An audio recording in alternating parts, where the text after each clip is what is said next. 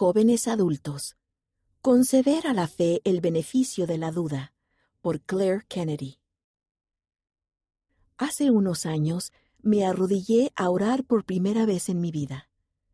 Ese mismo día había tenido mi primera reunión con los misioneros que compartieron el mensaje de la restauración del Evangelio de Jesucristo y me dieron un libro de Mormón. Ante la primera oportunidad que tuve de hacerle a mi Padre Celestial cualquier pregunta, no le pregunté si algo de lo que había oído o leído era verdadero.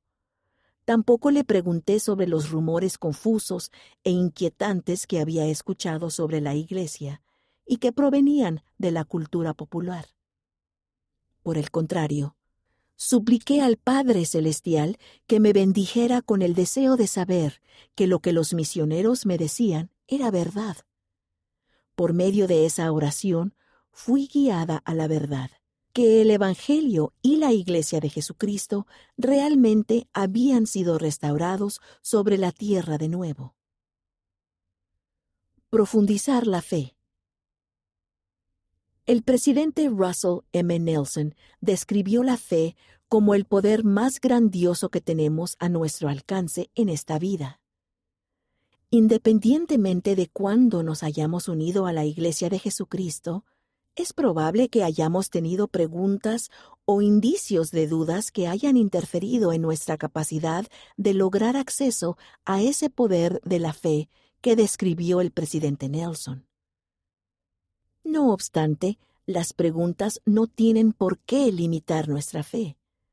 Las preguntas pueden convertirse en maravillosos componentes espirituales que fortalezcan nuestro testimonio si los aceptamos como oportunidades de profundizar y ejercer nuestra fe.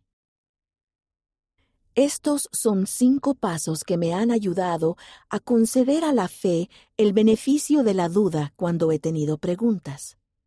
1. Todo comienza con tener el deseo. La oración que ofrecí después de reunirme con los misioneros fue la primera, pero definitivamente no fue la última. La pregunta que hice marcó la diferencia en mi búsqueda de la fe. Comenzó con mi simple deseo de creer. Orar para tener el deseo de creer aumenta nuestra fe en que nuestras preguntas pueden ser y serán contestadas. 2. Comprende tu identidad. La verdad más importante que debemos saber cuando buscamos respuestas y una mayor fe es que nuestros padres celestiales nos aman profundamente. Dios quiere lo mejor para nosotros. Él desea guiarnos. Entender nuestra relación con el Padre Celestial y Jesucristo nos ayuda a querer unir nuestra voluntad a la de ellos y saber qué preguntas hacer. 3. Ten paciencia. He hecho muchas preguntas por medio de la oración y he recibido respuestas a cada una de ellas, aunque las respuestas fueran solamente mensajes sencillos y reconfortantes del Espíritu que me decían que tuviera paciencia. Es posible que no recibamos respuestas directas de inmediato o incluso en esta vida. A veces quizás necesitemos tiempo para progresar antes de estar listos para escuchar las respuestas. Sin embargo, no necesitamos encontrar respuestas a todas las preguntas para recibir un testimonio y ser testigos de la verdad. El Padre Celestial dará respuestas en su momento perfecto. 4. Da poder a la fe no a las dudas. En los meses siguientes a mi primera reunión con los misioneros, afronté oposición y preguntas que amenazaban mi frágil testimonio.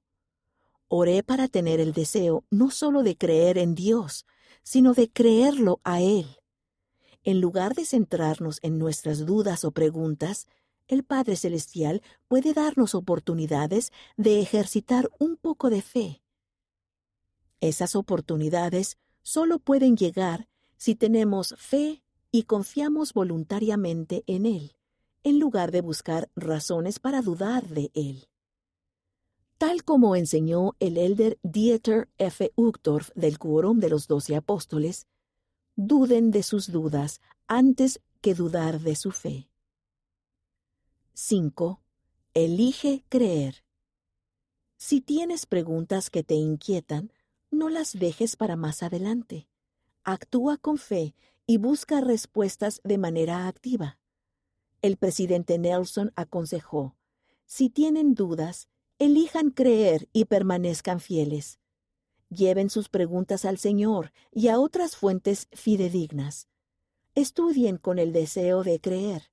Dejen de aumentar sus dudas repitiéndolas con otros incrédulos. Permitan que el Señor los guíe en su trayecto de descubrimiento espiritual. Ten la disposición a dejar que Él te guíe. Tal vez tengas que esperar las respuestas o aceptar respuestas del Padre Celestial que no sean del todo lo que esperabas. Pero independientemente de dónde te encuentres en tu trayectoria de fe, el Padre Celestial te guiará y te brindará gozo a medida que sigas escogiendo creer. La autora vive en Quebec, Canadá.